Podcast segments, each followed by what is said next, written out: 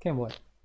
Es, Eh, es un, RPG. eh, eh, No, es un, eh, simu- adentro es un simulador de vuelo. Es un simulador de vuelo. Eh, eh, Claro, es un simulador de vuelo en cómo se maneja, pero es un RPG en el tipo de juego.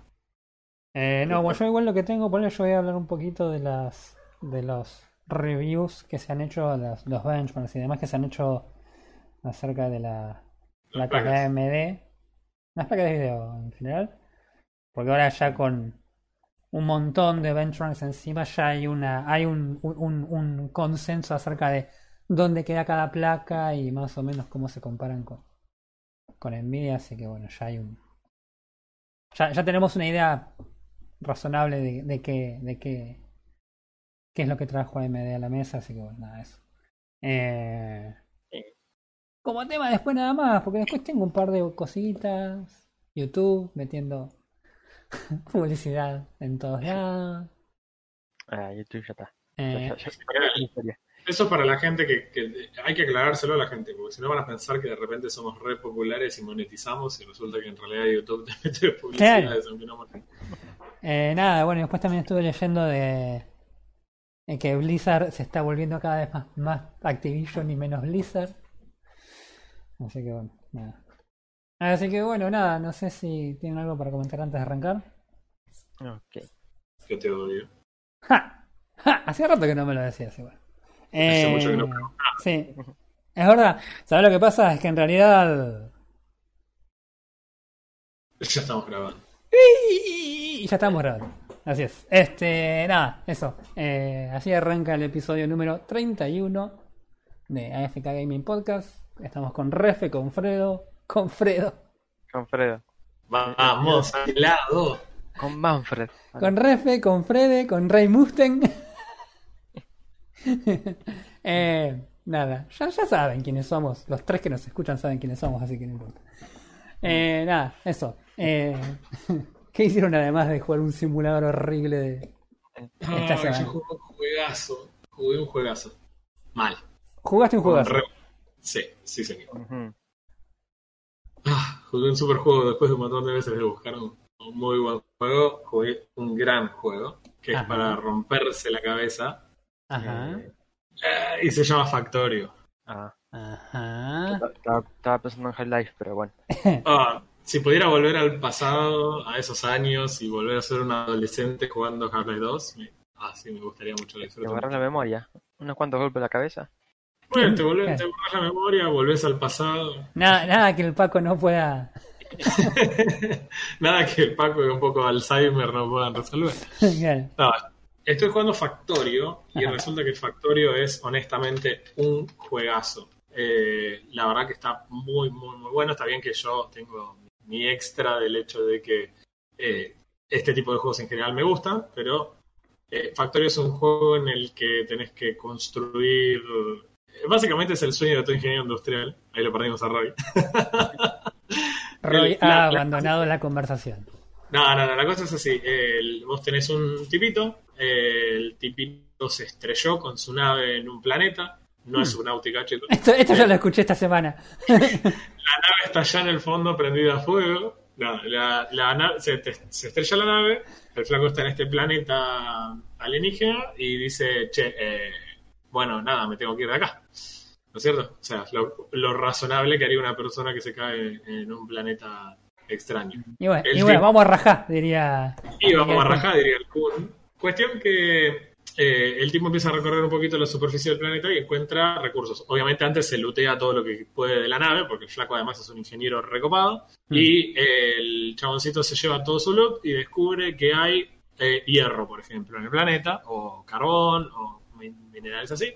Entonces el tipo empieza a construir eh, algunas herramientas maquinaria básica que le permite empezar a encontrar esos recursos. Todo esto escala zarpado el nivel de complejidad de la máquina y con el único objetivo de poder eh, construir una máquina para irse de ese planeta.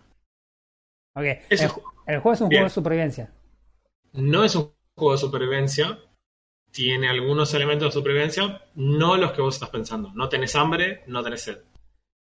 ¿Ok? Hay ciclo día y noche, Ujú. tenés una barra de vida nada más, ese es tu único alimento de supervivencia. Ok. El juego se ve isométrico, 2D.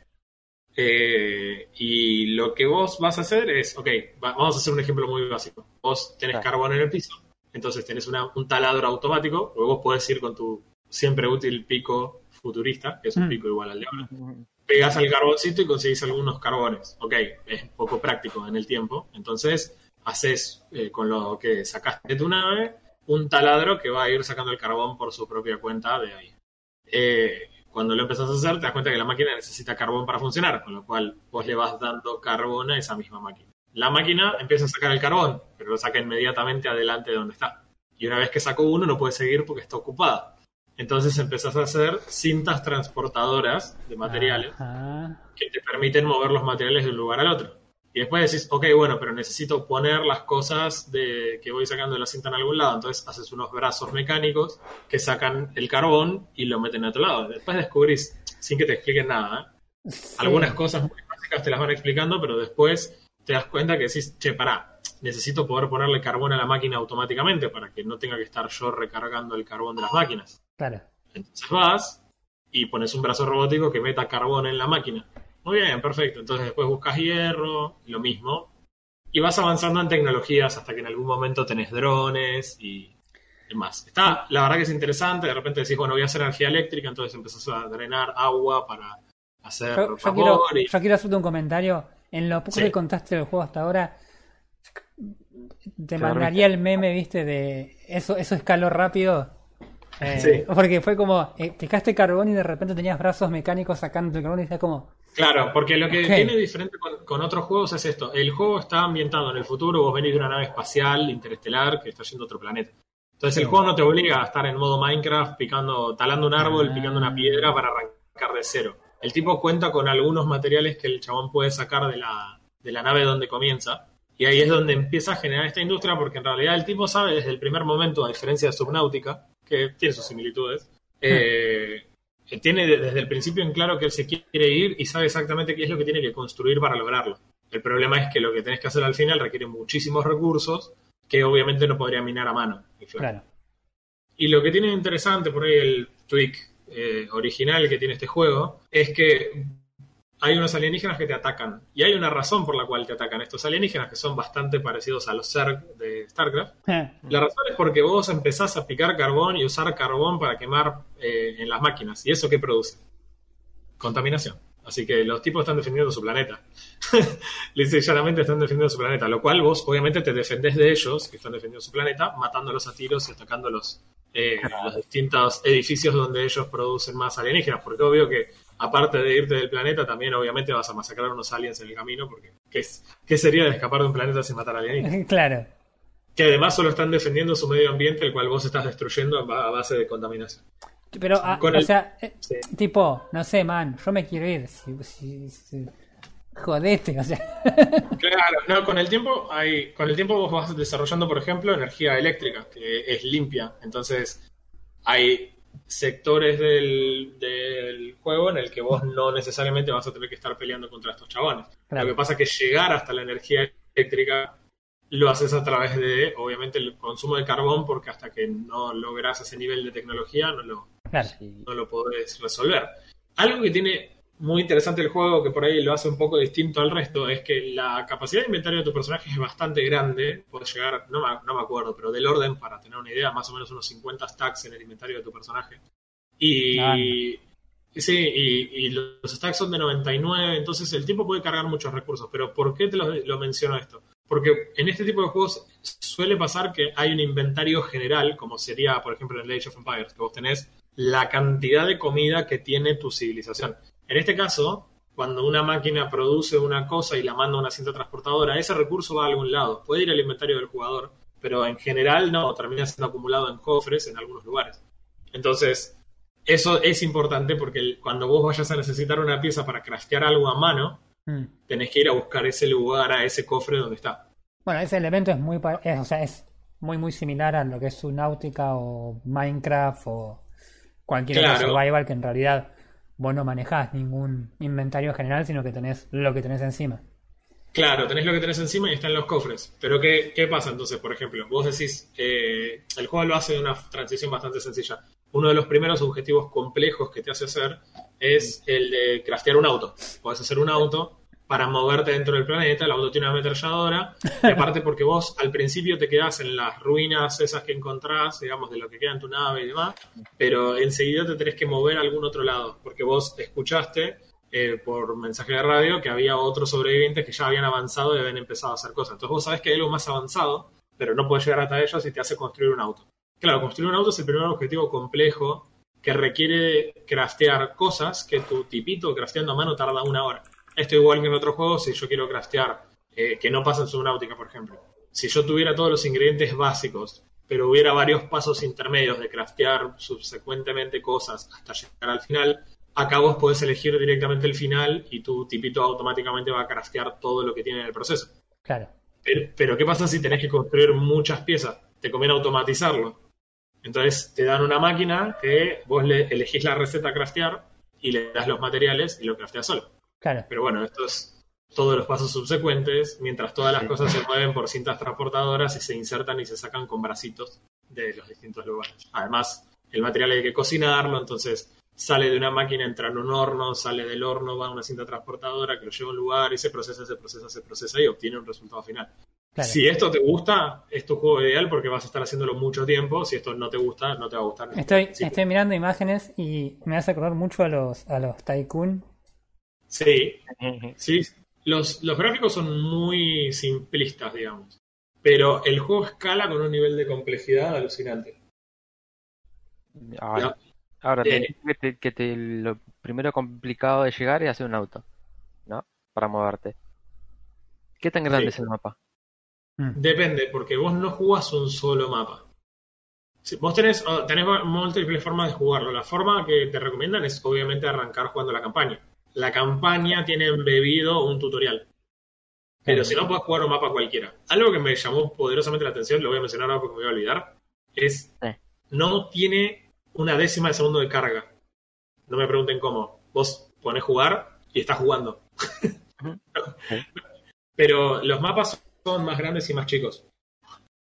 El primer lugar donde jugás es un mapa muy, muy chiquito y venís creo que equipado con tu pistola y demás y creo que te vienen a atacar una o dos veces nada más.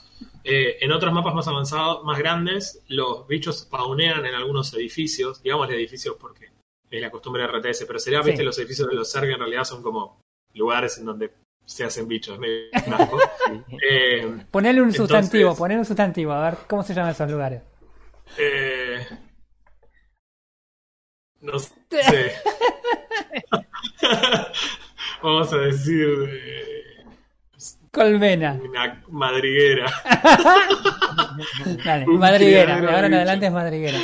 Bueno, eh, los cuales vos no, no ves al principio de la partida y podés explorar. Podés hacer una exploración manual, pero en esa misión en particular te enseñan que hay radares. Y los radares no funcionan como muchos juegos, que vos construís el radar y pum, listo, tenés mapa. Sino que lo que hace el radar es ir escaneando zonas del mapa. Si haces múltiples radares, vas explorando más rápido el mapa. Claro. ¿Tiene alguna finalidad de explorar el 100% del mapa? No. El juego, de hecho, en esa misión ni siquiera te pide que lo explores al 100%, pero te haces tres o cuatro satélites y enseguida eh, podés ver todo el mapa y podés ver de dónde te están viniendo a atacar y podés Claro. sacártelos de encima porque son realmente molestos los bichos. Eh, porque sobre todo hasta que automatizás la producción de municiones, no es joda lo que digo, hasta que no las torretas que podés construir defensivas que disparan con ametralladora y como que gastarían un montón de tiros en matar a los bichos y las tenés que estar recargando hasta que te das cuenta que en este juego todo lo tenés que automatizar. Claro. Todo. Sí. Es el juego ideal para la gente que es vaga como yo, que no vas a hacer dos veces un engranaje, vas a hacer uno y ese más vale que te sirva para automatizar el proceso de crear engranajes o dejas el juego. Y acá es todo así. La idea es, che, hiciste una. Ahora podés hacer municiones. Perfecto. Ya automáticamente haces un canal que craftee municiones de forma automática porque no querés craftearlas a mano. Y el juego va escalando en necesidad, con lo cual, si ustedes se fijan, por ejemplo, en Steam, hay una foto que es re impactante un montón de generadores eléctricos uno al lado del otro, haciendo una columna de humo terrible. Así que el juego se trata de eso. No, no, no querría avanzar más en términos de, de la historia o de los spoilers y demás. Vos podés jugar un mapa aleatorio como con otro juego, que sería generarme una situación random. Claro. Y poder ir y resolver, porque una cosa importante que hay que tener en cuenta es que los recursos no son infinitos. Vos encontrás un lugar en donde hay una cantidad de ese recurso y una vez que vos tenés esa eh, te consumís esa cantidad de recursos ya no hay más ahí. O sea que todas tus máquinas y todo lo que tienes armado ya técnicamente no sirve más. Mm. Entonces, tampoco podés estar gastando en craftear cosas que no tengan sentido. Así que tiene, todo tiene su vuelta, digamos. Está, está muy bien, está recontra súper bien balanceado el juego en ese sentido. Eh, me sorprende realmente lo, bien que se los- siente el juego. ¿Los Sí. mapas son generados proceduralmente o...? En la campaña no. En el modo, en el modo eh, jugar single player, digamos, eh, sí. Ok. Mm. Pero eh, yo hasta acá jugué solamente la campaña. Yo sé que existe el modo single player, es donde la gente usualmente hace- trata de hacer los récords que van a ver por ahí de los speedruns. Ah, Eh, la verdad es que, si bien obviamente podrías speedrunearlo como cualquier otro juego, sinceramente el juego está bueno para jugarlo de vuelta. Es necesario que este tipo de juego te guste porque no es un juego grande que tenga muchas aristas. Es muy directo a esto el juego. El juego sí, arranca sí. y El, automáticamente... objeti- el objetivo es hacer todas las máquinas que puedas, evidentemente. Eh, El objetivo es hacer la máquina para irse, para el- hacer el cohete para irte del planeta. claro. Ese es el objetivo. Y en el medio te vas, a- vas descubriendo lo costoso que es hacerlo, por ende vas entendiendo por qué es necesario hacer esas máquinas tan complejas. El problema es que, claro, eh, como los ingenieros seguramente deben atravesar este tipo de problemas, cuando vos arrancás decís, ah, bueno, pongo esta máquina acá, pongo esta, olla- esta otra acá, eh, pongo una cinta transportadora, un vasito, qué sé yo. Ok, bueno, uh, ahora tengo este nuevo recurso, puedo hacer esta nueva máquina que es mejor. Che, pará, ¿y ahora cómo hago para pasarlo por acá? Porque tengo una cinta transportadora en el medio. Eh, y no te das una idea de la cantidad de veces que vas a destruir lo que armaste y lo vas a hacer de vuelta. Con el tiempo no se vuelve un costo y destruirlo no tiene ningún problema porque en realidad el tipo es como que lo desmantela y se lo guarda. Claro. Te iba a decir, Eh, suena, suena cuando como nosotros hacemos una máquina de redstone en Minecraft.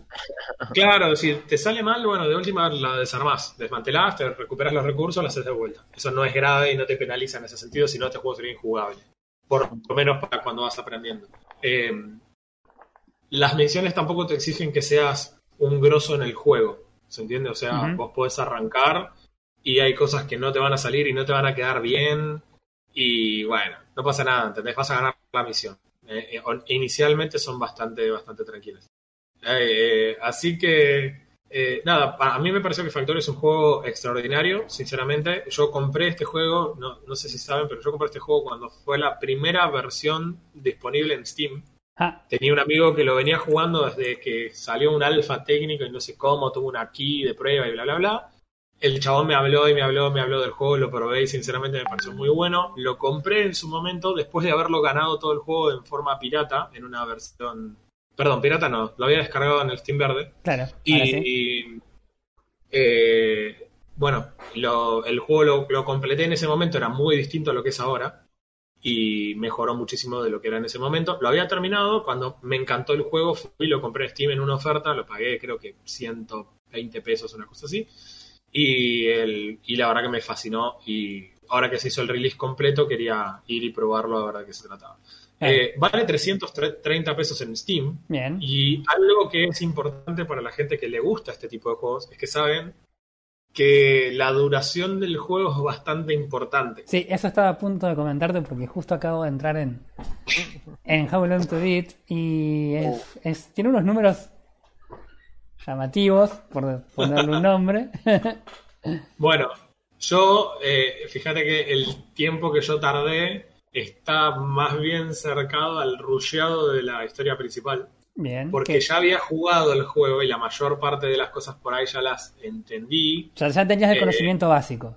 Claro, entonces la verdad que quería ver qué es lo que le habían agregado y le puse algunas horas extras más cerca del final del juego, por eso, y escuche porque sí, es, es- no es muy alentador, o en realidad es alentador si te gusta este juego, ¿no? Claro. Eh, rusheado son 25 horas.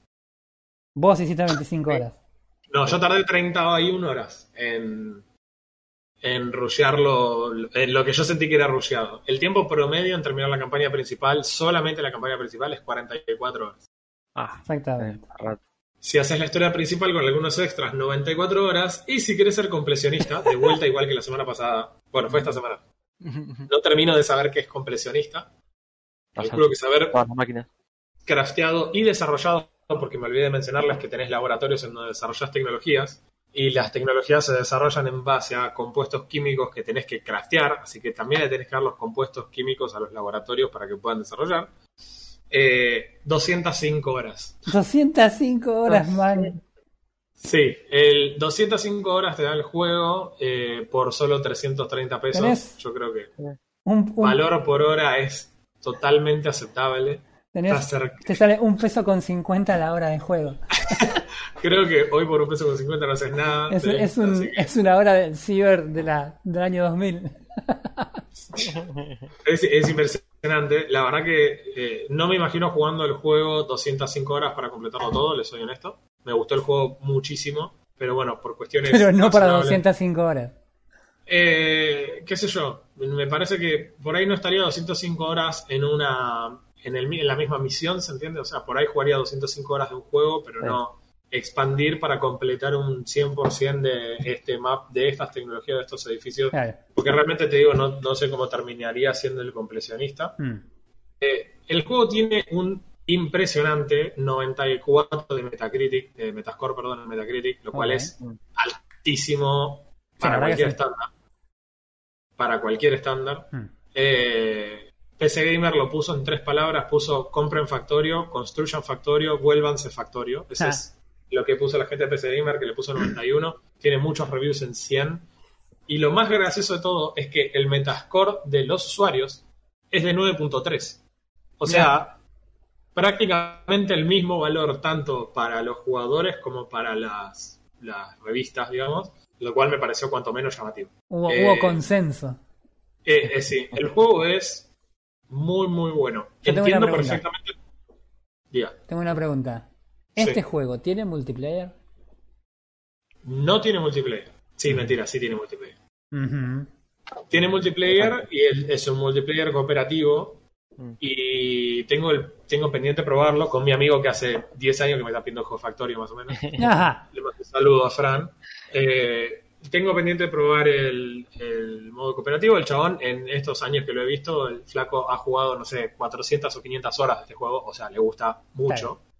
Eh, estaría bueno como para ver cómo lo piensa él. Mm. Pero es graciosísimo porque por ahí, Roy, a vos que estuviste en la electrónica, hay cosas, hay tomas de muy lejos de las construcciones de los chabones que parecen los circuitos de las placas madres. Sí, sí, estaba, estaba mirando que mientras. Sí, sí, se ve, se ve todo muy, muy, muy industrial, muy. Es Ingeniería. mucha ingeniería, es Sí. mucha, mucha ingeniería. Eso a mí me parece que lo hace bastante copado, bastante interesante. Lo... Ahora, la, el multiplayer es únicamente cooperación, no, eh, cooperativo, no tiene PvP, no hay forma de. No lo jugué, no estoy seguro de que haya Ah. PvP, pero el juego PvP tendría un problema en Factorio, que es vos no tenés ninguna cosa ofensiva, vos tenés solamente cosas defensivas.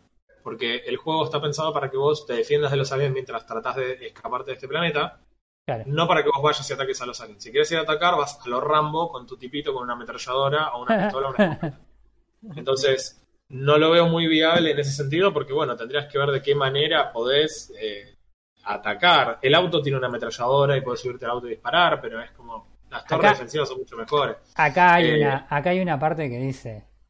O sea, si vos entras en la parte de, de How Long to Beat en Completions, tenés eh, la- los- las cosas comunes y hay una parte que dice versus multiplayer. Ajá. Bueno, puede ser. Yo, como te digo, no pude probar el multiplayer.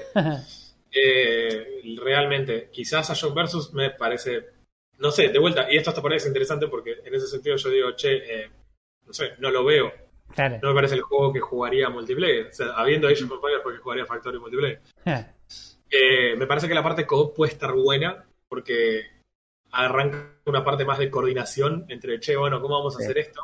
Y me encantaría ver eh, varias personas que la tienen muy clara jugando juntos a este juego y descosiéndolo. Estaría bueno. Eh, estaría muy bueno ver. eh, la verdad que el juego es muy copado. Yo lo recontra recomiendo al tipo que no está muy seguro de si le gusta esto. Si jugaste eh, Satisfactory, por ejemplo, Mm. es muy similar. La única diferencia es que Satisfactory es tridimensional y esto es, es dos dimensiones. Satisfa- Satisfactory tiene quizás un combate un poco más distinto que este o más de exploración que acá por ahí no hace no hay tanto pero en sí se entiende que más o menos la onda eh, viene por ese lado eh, esperar una, a una oferta muchas veces en Steam ha estado a 50% Claro. Pero bueno ahora está más caro que cuando cuando yo lo compré por el release el release oficial lo subió de precio. Pero este juego que está en desarrollo desde no sé qué año salió el 14 de agosto de este año. El release oficial fue ahora este año. exacto. Yo, yo creo que conozco, eh, conozco este juego hace tres años por lo menos. Sí, yo, yo te he escuchado nombrarlo varias veces antes, por eso. Sí, tiene, eh, si te gusta la parte de ingeniería, si te gusta la logística, eh, si te gustan los juegos que tienen una ambientación medio retro, pero, pero futuristas, la verdad que está excelente y vale la pena probarlo. Qué loco. Se, se ve interesante, por lo menos los videos que estaba mirando recién mientras hablabas del juego, la verdad que se ve por lo menos interesante, así que nada, está bueno para darle una, una Sí. miradita. 40 horas de diversión. Eh, sí, mini- mínimamente. Yo te diría que más también. Mira, hemos Eh. probado, hemos probado cada simulador espacial que, mira, a esta altura.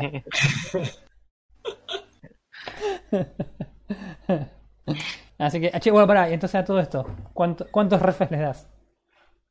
Esto merece 7 de 7. 7 de 7 refes. Definitivamente 7 de 7. Muy bien. Sí, señor. Por 205 horas de juego, la verdad que no se puede pedir menos. Totalmente. Bueno, viste que hay juegos que se te dicen 200 horas es una tortura. Vale. Este no sería el caso. Eh, o viste que hay juegos que por ahí tienen que tener un cierre. Eh, no, no pueden durar 200 horas porque ya en algún momento empiezan a cansar por, por buenos que estén. Así que eh, en este caso, para pensar más alrededor entre 40 y 60 horas de la campaña y después poder jugarlo co- con amigos, la verdad me parece interesante. Zafa, zafa como loco. Así es. Eh... hmm. Primo, Frodo, Frede, no, como te dije, Fredo, Alfredo. Alfredo, Fredo, sí, muy bien. Fredo. Ay, está fumando la buena. ¿eh? Ojalá. Eh, ¿Qué estuviste haciendo? ¿Qué estuviste jugando? Vos siempre estás jugando algo. Yo siempre estoy jugando algo. Siempre estás jugando algo. No, Frodo está siempre estudiando para la facu. No tiene tiempo para jugar. ¿Qué estuviste, qué estuviste jugando? Porque en realidad esta la semana pasada hablamos de Subnautica y no quedó ahí, entonces no dijimos tampoco que estábamos. Y mencionamos algunas cosas que, que estábamos. Sí, sí, sí.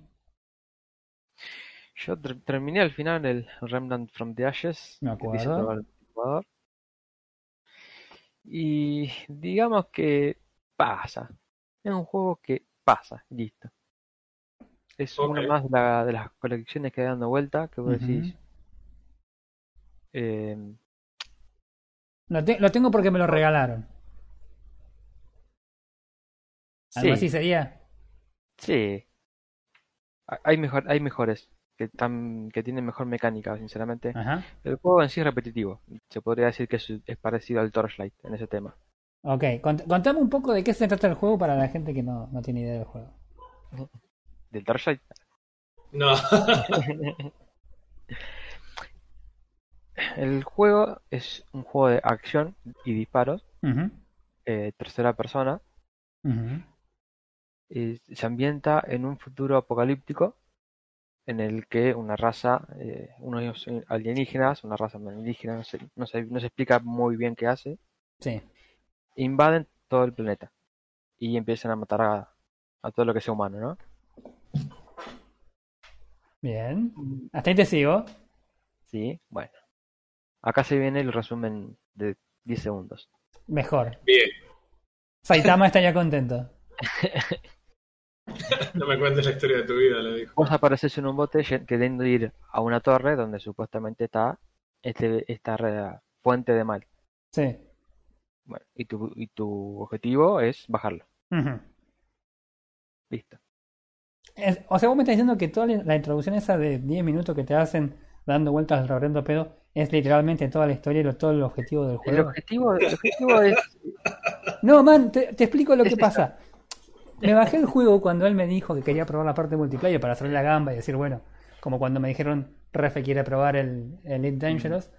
Me, No. bajé, me bajé también el Remnant. Momento Thorin, escudo de rol. Me bajé. Aparte vi tiritos, dije, esta es la mía. Ok, vamos, sí, vamos. Y los tipos te hacen, te hacen, te cuentan una historia muy cortita, muy simple, así como lo que acaba de contar Frodo al principio del juego. Y te dicen, tenés que ir a tal torre. Y es literal lo que te dicen al principio del juego. O sea, te dicen, Es eso.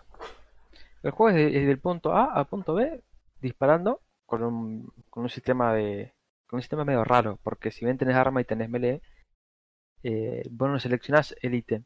Ya por defecto tenés la arma, la arma de, de rango, Sí. pero solamente la podés disparar cuando apuntás.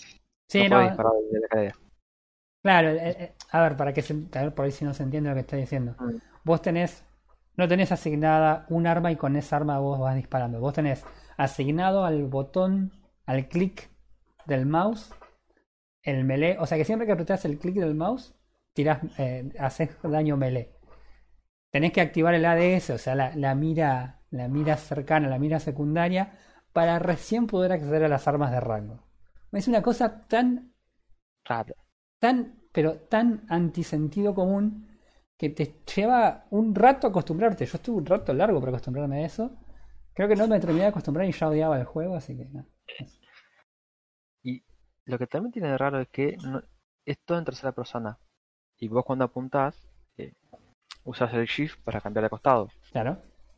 Al estilo. ¿Cómo es que esto que jugamos? Rogue Company. También el mismo. El Rush Company. Eh, pero la, cambias, la cámara te cambia de, de lado. Pero tiene una cámara seteada por defecto que es mirar para la derecha. Claro.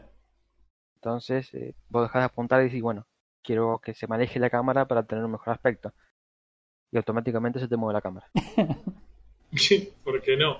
No, no- no sé quién pensó eh, que eso estaba bien. Sí, sí, a alguien se, a alguien se le ocurrió que era Se le buena idea. acabó el tiempo, entregaron algo incompleto, no sé. ¿Por qué estás asumiendo que alguien pensó en eso? Claro. Así que la historia es cortita, no, Mm. no desarrolla per- personajes. eh, si bien les da una- un poco de actitud a todos los que son NPCs, eh, no, no, no va más, más allá de eso, de manejarse, mejorar las habi- las habilidades, mejorar los ítems y matar bichos. Y te encontrás muchos más, No, muchos más NPCs de lo que te encontrás al principio. O. no. Te, te- te encontrás uno, dos, depende porque eh, lo- este- la parte única que tiene el juego es que eh, tanto el multiplayer online como el single player, los, los mapas se generan aleatoriamente. Son todos fragmentos que se van eh, uniendo aleatoriamente. Claro. Entonces, eh, las misiones, si- misiones secundarias, puede que no, no- te aparezcan todas. Tengas que re- volver a rejugarlo para obtener todos los ítems y para conocer todo de- del juego. Eso es lo único encantador que tiene el juego.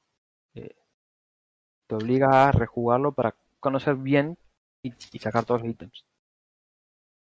Claro, sí, yo me acuerdo cuando jugamos esa partida multiplayer que vos me dijiste, yo había entrado en un mapa que no sé dónde había entrado y me dijiste, ah, pero este mapa yo no lo hice. Así que sí, me acuerdo que te, sorprendiste de eso.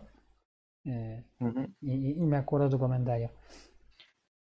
Eh, Mm, me, me llama la ah, atención que la historia sí. sea tan pobre, o sea, porque nada, yo cuando lo jugué, lo primero, la- el poco rato que le jugué, lo primero que pensé, eh, esto es onda Fallout, ponele, ¿no? Sí. Tipo un, un, un, un RPG con elementos de shooter, Mm. pero nada, o sea, más que nada porque no hacía bien el shooting y a mí me, me sacó la verdad mucho las ganas de jugar el tema del, del shooting.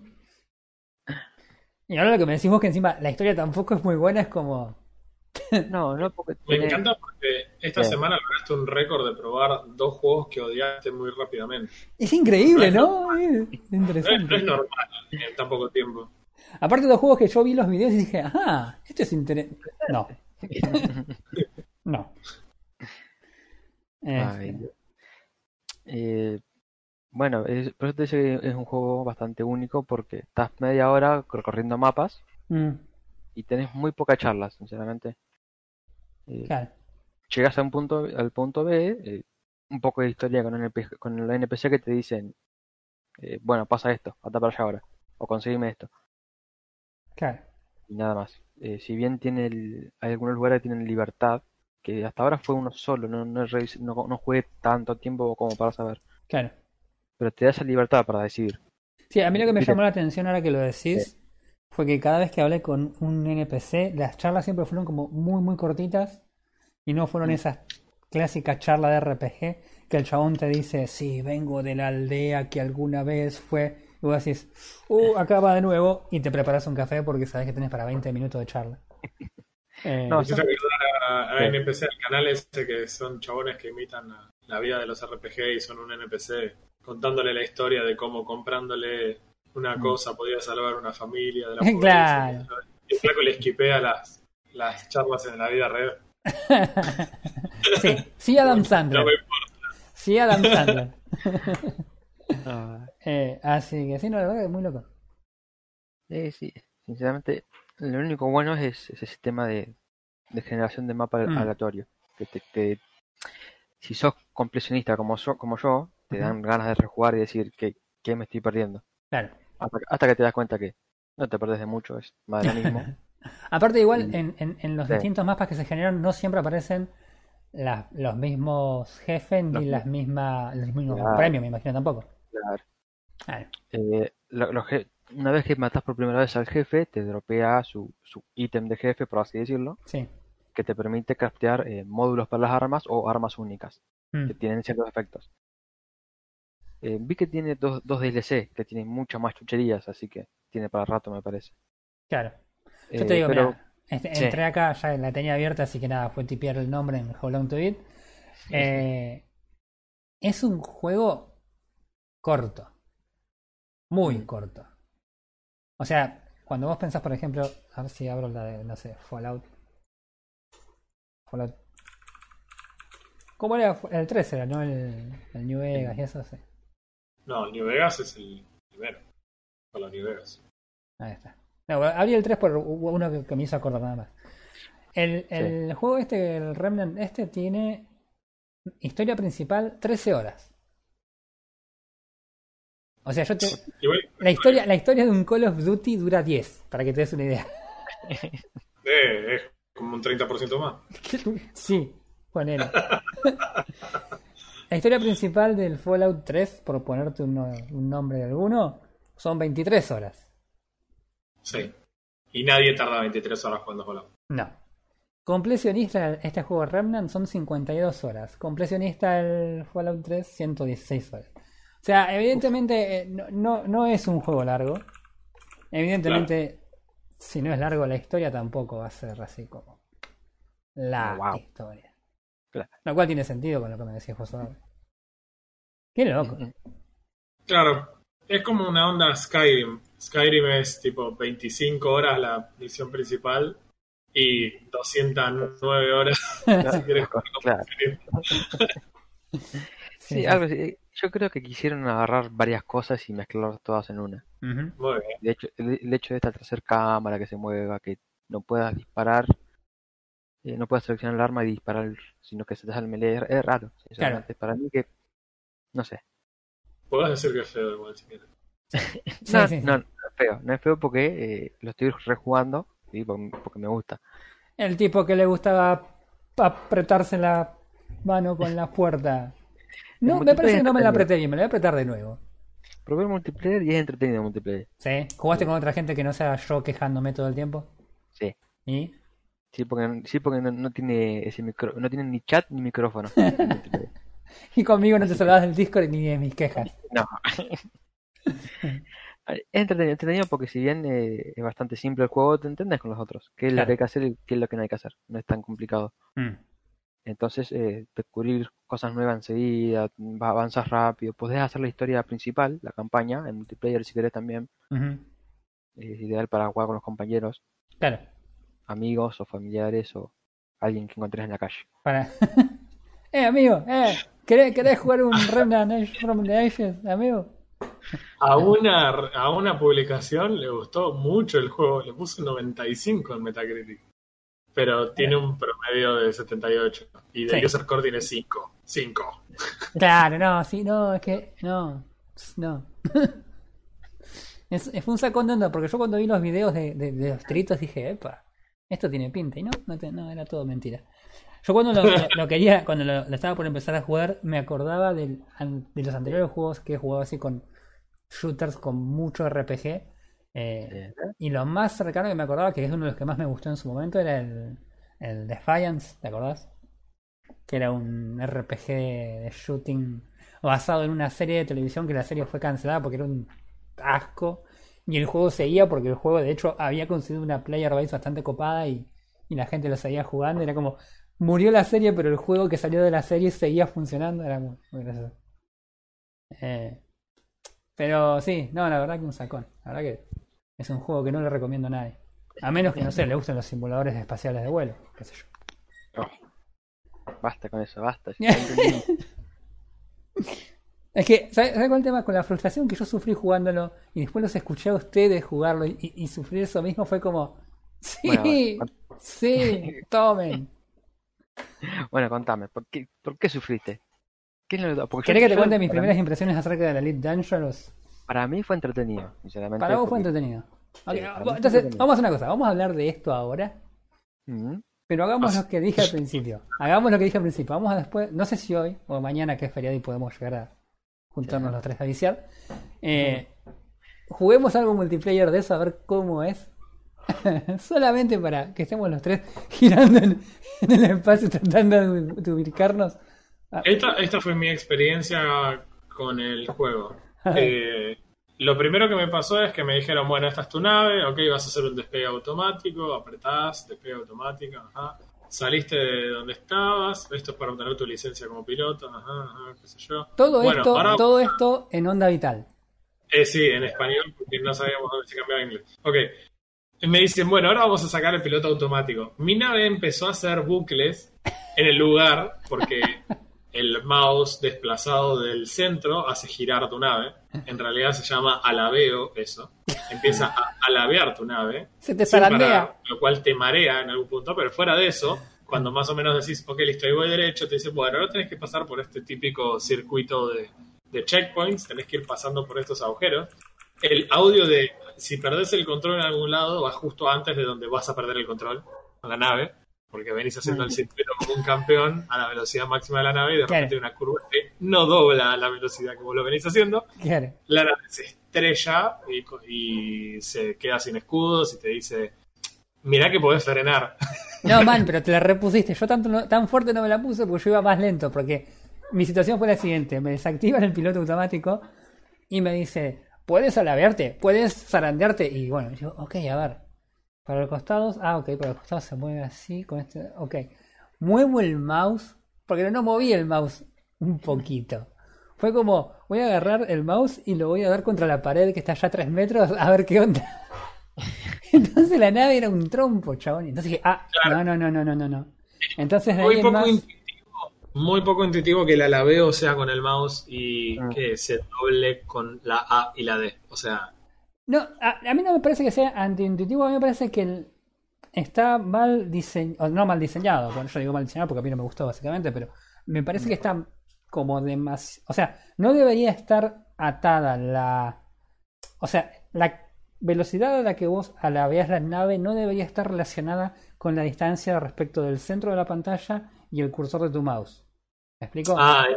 Sí, si lo pones para tiene que alabear hacia la derecha, no más o menos dependiendo de la distancia. Claro, entonces pasa que eso es muy, muy arcade respecto por ahí de otros juegos. En realidad, si vos jugaste cualquier juego de Star Wars de los de avioncitos, eh, básicamente la idea es esa, vos te movés y el, el avión empieza a girar y si vos querés girar más rápido, haces lo que te dice el mismo tutorial de este juego que es ayudarlo con el, con el giro de la nave. Pero no, no que según qué tan lejos muevas el mouse eh, incremente la velocidad de, rotación de la nave, porque se te vuelve muy difícil de controlar la nave, sino más teniendo en cuenta que no tenés ningún tipo de referencia porque estás básicamente en una pantalla negra con puntitos que son las estrellas.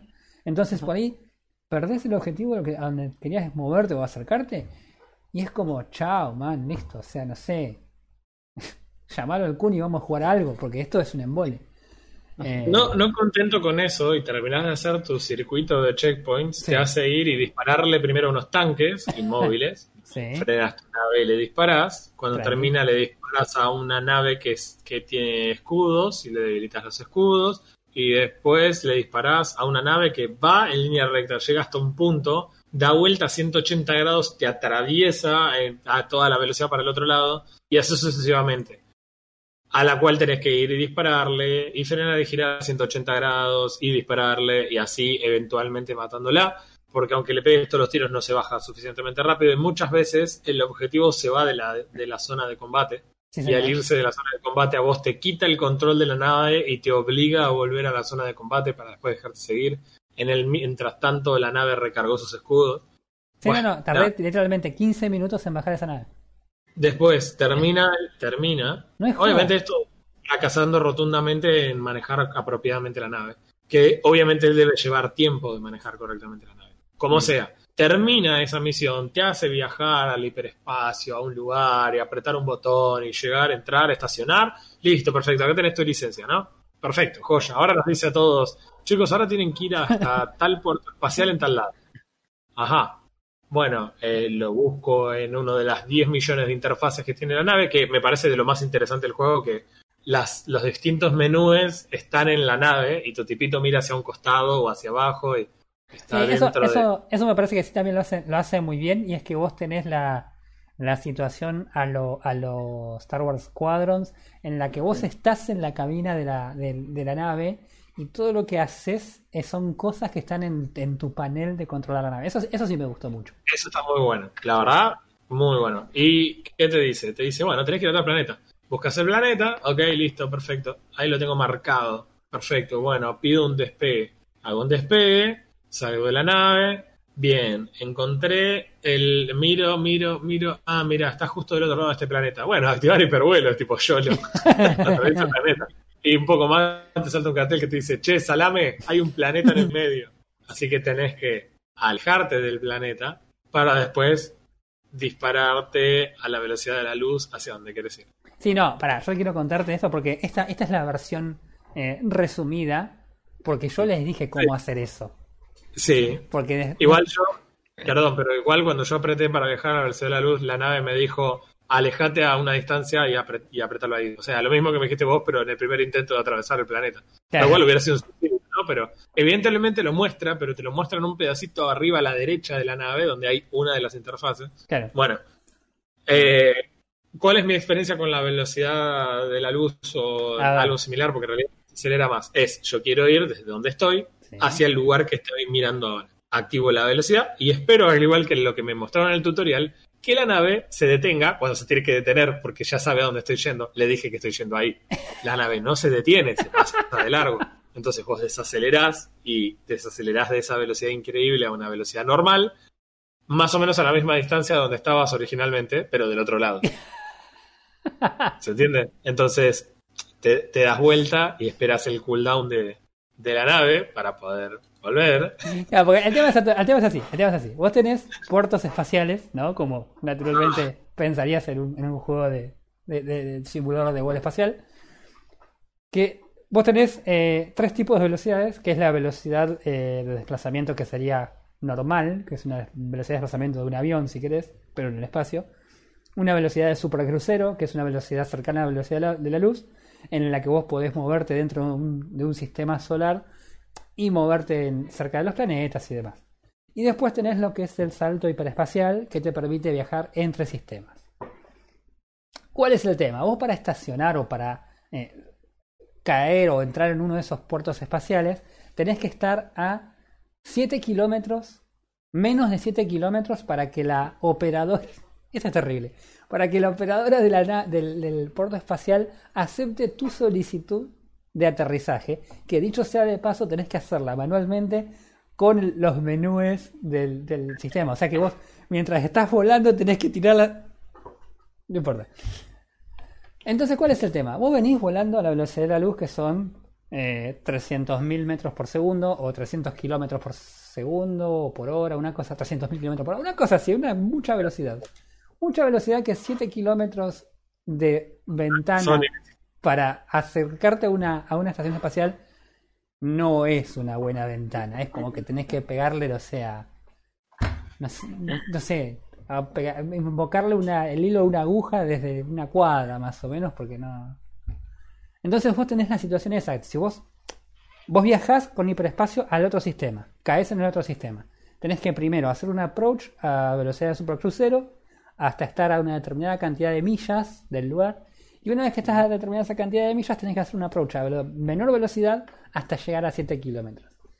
Si vos no sabes todo eso, como le pasó a Refe, porque el tutorial es muy largo, A mí lo que me sorprendió fue el hecho de que la nave nunca frenara. Claro. Yo le dije, voy hasta acá, estoy apuntando hasta ahí. Me dice, de hecho, cuando vas a entrar al hipervuelo ese, te dice, alineate al objetivo. claro, Y yo dije, eh, va a ser lo suficientemente inteligente como para frenar cuando tiene que frenar. Y no pasa eso. Claro. Irónicamente, cuando yo me di cuenta que se había pasado y frené, quedé más o menos a la misma distancia, con lo cual giré los 180 grados y volví a apuntar hacia el mismo lugar.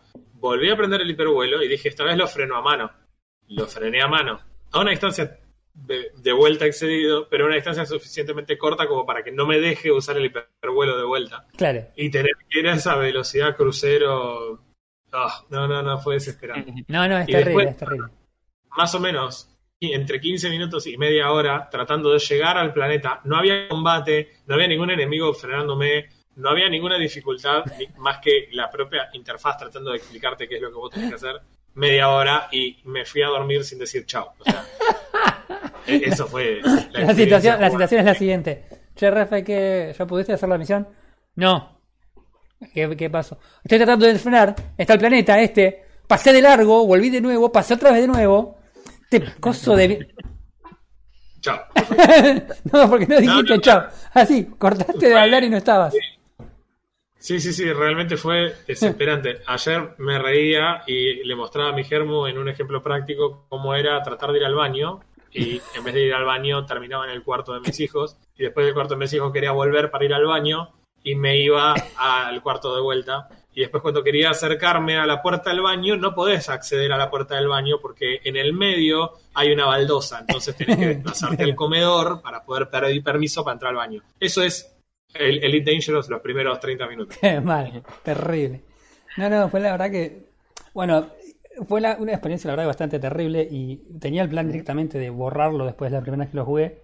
Lo dejé solamente para reírme de ellos dos mientras jugaban. Pero después resulta que tiene multiplayer el juego este. Y ahora estoy realmente súper intrigado de cómo funciona. Más que nada porque el juego, la verdad, que no, no me gustó y no lo voy a seguir jugando. Pero quiero que hagamos el multiplayer. Quiero que los tres estemos en la misma misión a ver qué sale.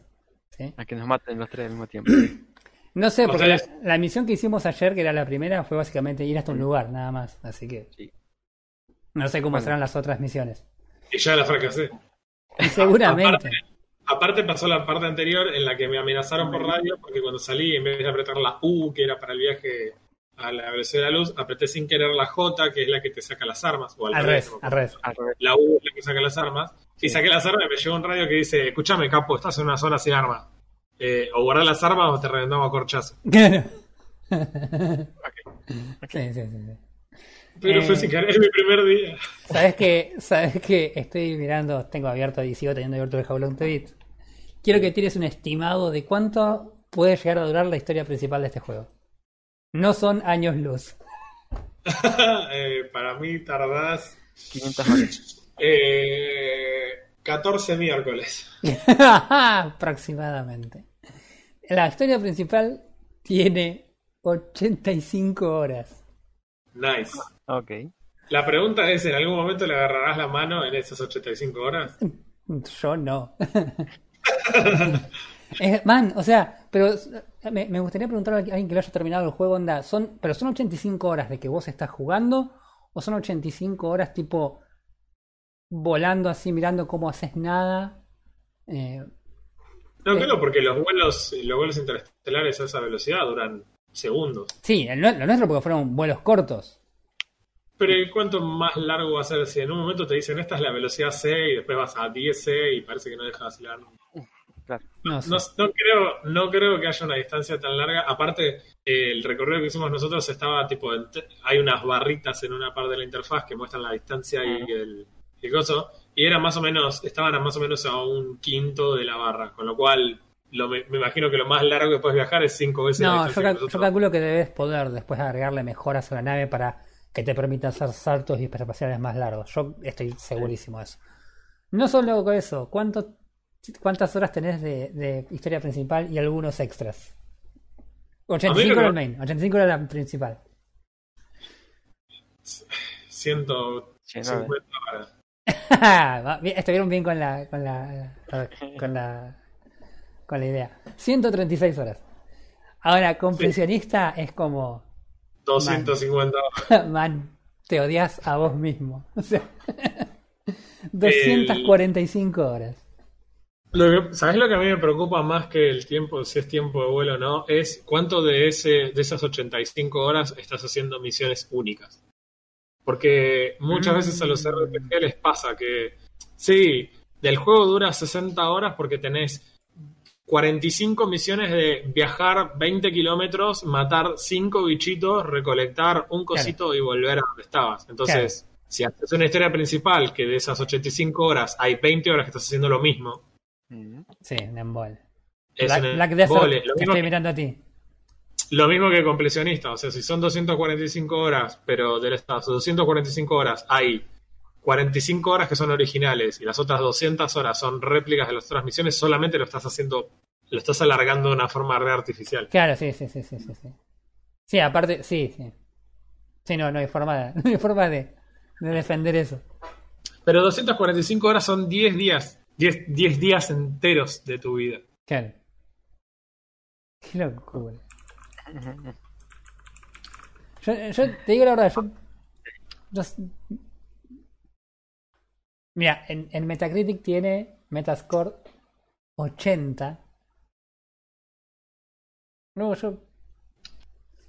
Lo vamos a jugar, sepan lo que lo vamos a jugar, pero. Esas cosas que se. Es cuando, cuando, cuando, no sé. Sabes que no tenés que chupar y ponerte recontra en un miércoles y los haces igual, bueno. Esto, esto, esto va a ser nuestro, nuestro pedo de miércoles. Puede ser, probable. Así que, nada. No, bueno, eso estuvimos jugando en la. Ayer estuvimos jugando eso. Anoche. Qué gracioso. Así que bueno, nada, no. Yo, además de jugar eso, yo lo que estuve haciendo es, es- Estuve leyendo y mirando un poco a ver el, el, el aftermath de lo que fue el lanzamiento de las placas de, de AMD. Mm. Eh, nada, ya con, con un montón de reviews y benchmarks encima, con, con la gente que pudo echarle mano a las placas, ya ahora sí tenemos por ahí una visión un poco más objetiva de realmente dónde están paradas las placas de AMD y no solamente la, los Sí. benchmarks, estos medios artificiales que estaba publicando este, la empresa por cuenta propia. Y la verdad que está bueno lo que está pasando. No es por ahí el, la revolución que se esperaba, de decir, bueno, AMD es el, tiene la sartén por el mango, pero definitivamente cambia la situación y el, y el, status quo, si querés, de lo que eran las placas de video hasta hace muy poco tiempo.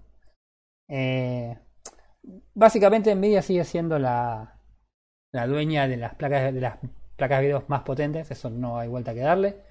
Eh, sobre todo con, con la fuerza que han hecho ellos mismos por imponer lo que es el ray tracing. Entonces, nada, en ese sentido sigue sacándole, sacándole este, ventaja a AMD. Eh, pero es la primera vez que AMD puede decir que está literalmente compitiendo con Nvidia en todos los frentes. Eh, o sea, tan- no solo en, la- en el, en el sector de gama media hacia abajo, que es donde AMD siempre ha sido bastante fuerte, sino en, en, en- nivel realmente alto, en, en los tiers más altos de lo que es el gaming. Mm. Y la verdad que está, está muy piola, la- las placas tienen un rendimiento muy muy similar a, la- a las placas a las que venían a, a competirle. No llegan a superarlas, no siempre. En 4K se habla de más o menos un rendimiento del 7% inferior de las placas respecto de su contraparte en Nvidia. Eh, pero nada, hay que acordarse también que en general los precios de AMD son un poco más bajos. Eh, no en todos los rangos tienen el mejor, la mejor relación precio-rendimiento, lo cual es hablar de que eh, una placa de Nvidia es mejor que una placa de AMD por su relación precio-rendimiento. Es algo que uno no hablaba hasta hace dos años de una placa de Nvidia. Antes era como, sabes que el rendimiento siempre es mejor con Nvidia. Y hoy día estamos hablando ya de hablar de Nvidia, a poner Nvidia en, situación de precio por, por, por, frames, la verdad que evidentemente habla de un, de un cambio de, paradigma respecto de, de, todo el mercado de, de placas de video. Eh, así que la verdad que no, está, la verdad que está muy bueno. Está bueno que si bien AMD por ahí no, obviamente se infló para poder este eh, generar hype al respecto. Eh, en líneas generales, de hecho, entregó bastante de lo que prometió. Eh, Sí. entregó placas para rendimiento a 4K que son comparables con la de Nvidia. La verdad que nada, eh, bien y esperemos, esperemos a ver qué, qué se viene más adelante. Ahora yo tengo, yo tengo una noticia que salió entre ayer y hoy y, y- y me gustaría preguntarle a vos, Refe, que sos el psicópata de, de este juego en particular, a ver qué opinás al respecto. Eh, anunció la gente de, de CD Projekt Red que cuando salga el, el Cyberpunk 2077 eh, no va a tener soporte de ray tracing para las placas de AMD. Cosa que naturalmente sí tienen las placas de Nvidia. ¿Qué, qué, qué te generaría a vos el- saber eso respecto de si tuvieras que comprarte mañana una placa de video? Y la verdad, poco y nada, porque probablemente. Bueno, no, no sé qué sé yo. La verdad que no, no estoy desesperado por jugar el juego particularmente por cómo se vea o no se vea con Ray Tracing. No en este juego particular, o sea, no es lo que a mí me va a elegir una placa, eh, hacer elegir una placa o la otra. Probablemente la diferencia de precio sí. La diferencia de precios depende de la que vayas a elegir, puede apuntar por un lado o para otro. ¿sí? Eh, a- aparte, el juego, el juego en el momento del lanzamiento no va a tener soporte, lo que no significa que vaya a tener soporte más adelante. Perfectamente podés jugarlo después para Eh, exactamente, exactamente también eso, eso quería aclarar que la idea es supuestamente no lo van a poner ahora por una cuestión de que no han podido llegar a, a unos números que sean razonables, pero planean ponerlo más adelante. Y AMD también ha prometido una, una tecnología similar al DLSS que tiene eh, Nvidia, lo cual mediante, no sé, magia del software hace que se renderice todo a una resolución más baja y se, y se y se amplía a una resolución más alta, lo que hace que el rendimiento sea mucho más mucho más alto. Eh, claro, sí, en realidad mi, mi- suponía que, que veni- iba a venir por ese lado las respuestas, o sea, entiendo que por ahí eh, para un determinado rango de gamers el, re- el ray tracing sea como algo importante, pero no me parece que para Cy- Cyberpunk sea relevante más que nada porque el juego no no sé si realmente apunta tanto a lo que es gráfico y además una carga más de, de historia, de personalización. eh.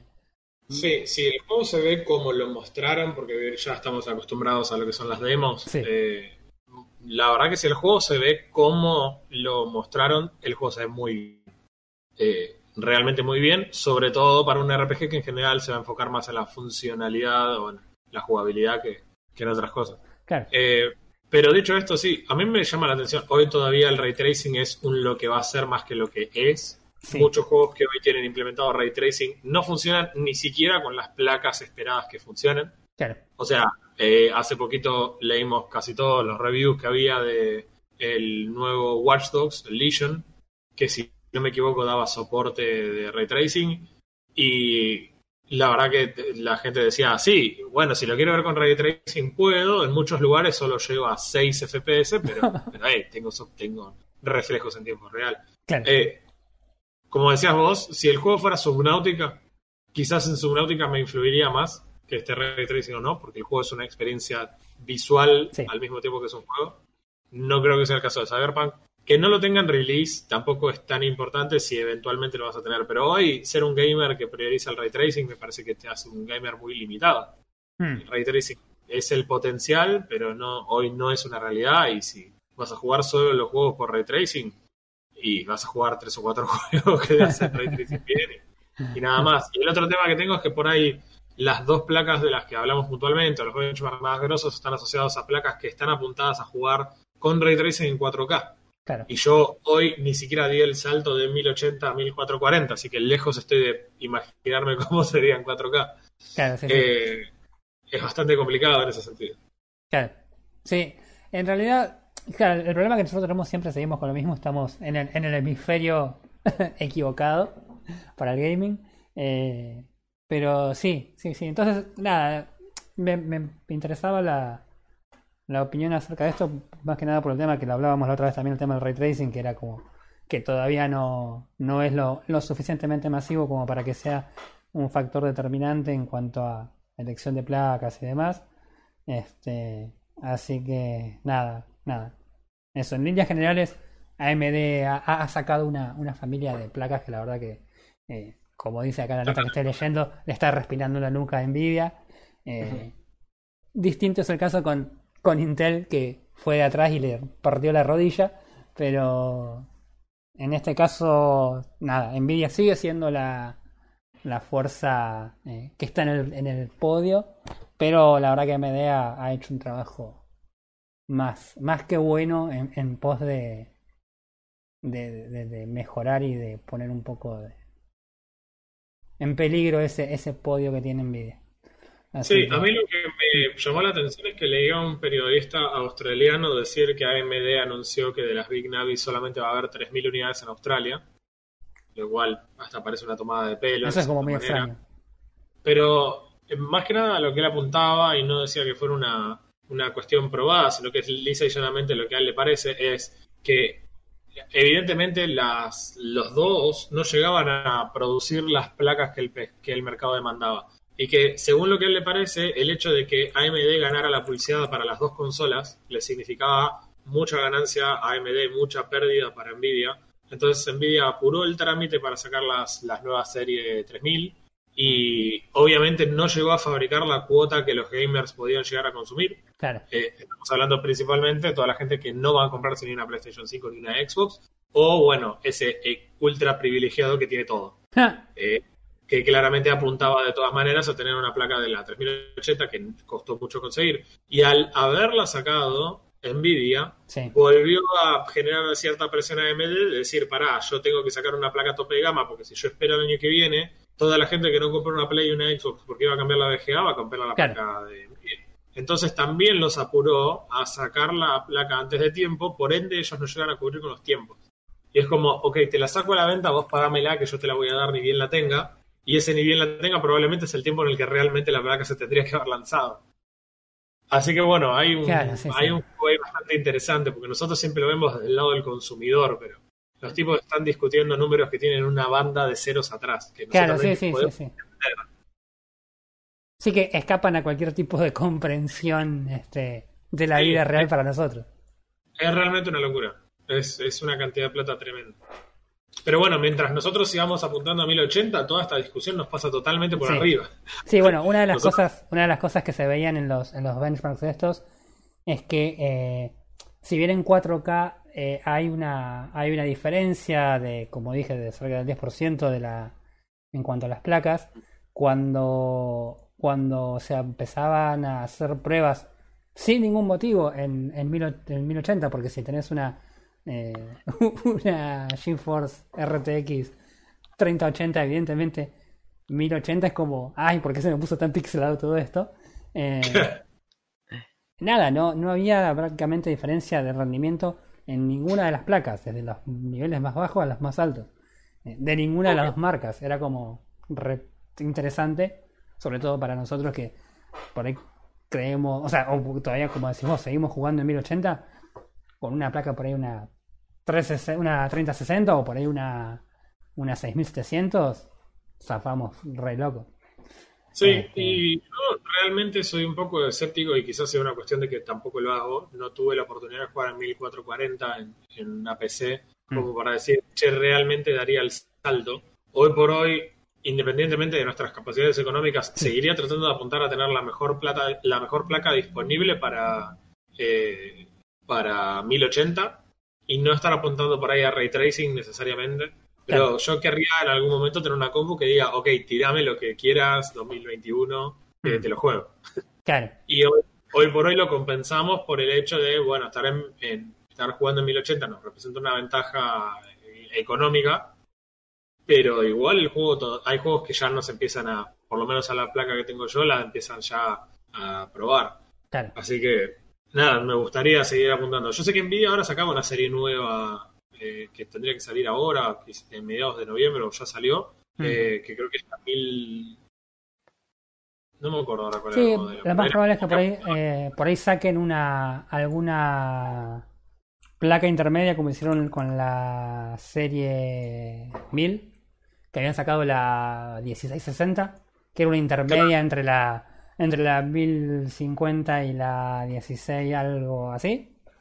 Eh, sí, no, no sería raro para nada. Sí, A mí yo te digo, mira. una placa apuntando a 1080, Claro. que era como, sí, están pensando en nosotros los sudacas.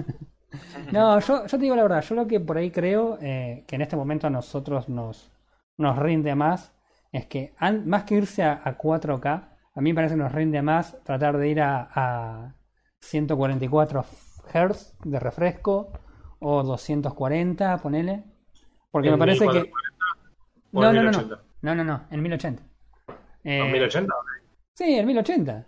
Sin- yo te digo la verdad, yo si tuviera que elegir en este momento entre comprar un monitor más grande o comprar un monitor que tiene mejor tasa de refresco, y yo voy por el refresco. Ok. Eh, yo, o sea, no sé vos, eh, pero a mí en particular, yo que juego muchos juegos de, de, de- Los shooters. de shooters y, y demás, yo prefiero tener visión mucho más este, fluida que tener una pantalla más grande, que no necesariamente me va a mejorar la calidad de juego. En cambio, el- Claro. una cosa más fluida mejora muchísimo. Así que, no sé, yo iría más por ese lado. No sé, la gente está, está yendo a 4K más que nada porque manejan otro mercado que nosotros, obviamente no. No, y si querés pensarlo en Argentina, también es una cosa que está desproporcionadamente barata. Sí, es un montón de plata igual, eh, no se malinterprete. Sí, sí, sí, sí. Las teles son increíblemente baratas para lo que es el contexto argentino. O sea, Sí. A mí siempre me exaspera ver que una tele valga eso. O sea, es más caro ir al supermercado que comprar una tele 4K. Mal, sí. Claro. Eh, eh, el problema con eso eh, es que, nada, que al supermercado tenés que ir igual. Y por otro lado, eh, también el otro problema es que el- la diferencia entre una consola y una PC es que si vos te compras una pantalla de 4K con una consola, el juego te va a andar como puede andar en 4K. Y si te compras eh, una PC y pones eh, 4K, va a llorar tu compu. Esa es la principal diferencia. Primero va a llorar tu billetera y después va a llorar la compu. Y poner una placa de video para poder jugar en esas resoluciones va a doler mucho más que la tele. Sí, Así que estamos, sí, sí, sí, estamos absolutamente lejos. Mm. Estamos tan lejos como de hacer una buena visión en Elite Dangerous. Así que nada. Bueno, nada, igual. Bien por la gente de MD. Bien por la gente de Nvidia, que si bien no perdieron su podio, por lo menos saben que tienen algo de competencia ahora y van a tener que ajustar un poco más las tuercas. Pero nada, nada. La verdad que buen, buen momento para el gaming si vivís en el hemisferio norte. Eh, así que nada. Nada, bueno, eso, y eso era lo que yo tenía por esta semana. No sé si ustedes quieren hacer algún otro comentario o alguna otra noticia, algo que tengan para. Nada, por ahora. No, no, yo estoy tranquilo. Vi noticias que se quejaban de Valhalla, del Assassin's Creed Valhalla. ¿Sí? ¿Vos decís que se están Sí, quejando de, de, de otro Assassin's Creed? ¿Qué noticia que no es noticia?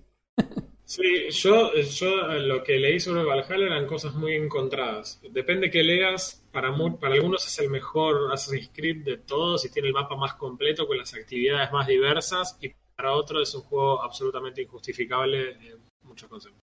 Hmm, Eh, pará, ¿estás hablando con- de Valhalla o estás hablando del Call of Duty? De la- no, de Call of Duty todo el mundo está de acuerdo en que el juego es totalmente innecesario. Ah, Eh, eso por ahí da para hablarlo por ahí más en profundidad sí. Otro podcast, pero definitivamente es un retroceso con respecto a Modern Warfare. Lamentablemente hicieron un, mu- un muy buen juego y es Sí. gracioso decir eso. Che, la- Activision, la- el problema es que hicieron un muy buen juego. Tu anterior juego es demasiado bueno. Claro, ¿entendés? Es como la próxima no, no haga juegos tan buenos. Último momento, se cierra Warzone y el multiplayer de... No, y encima ahora hicieron este invento de que coexisten en el mismo mundo. De hecho, hace poco confirmaron que, eh, de hecho, transcurren en el mismo mundo. Sí, la ley. Vi, vi los titulares. Pero además de eso, o sea, los dos convi- conviven en el cliente, con lo cual eh, parece que la gente de Activision Blizzard va a ir por el lado de, eh, bueno, vamos a tener un launcher de Warzone con visiones single player de Call of Duty. Así es. Esto solo puede malir sal, me parece. Pero bueno, Spoiler sí, alert, sale mal. sí, y la verdad que un- quizás tengan que evaluar la posibilidad de no hacer un Call of Duty por año. Mm. Sí, sí. No Igual, igual te digo, como dijiste, es un tema medio largo.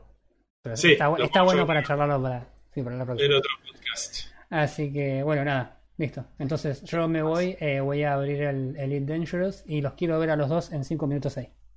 Sí, sí. Si vos ves que en 7 no estoy, anda arrancando. Nos vemos la semana Bueno, que viene, chicos. Chao, chao.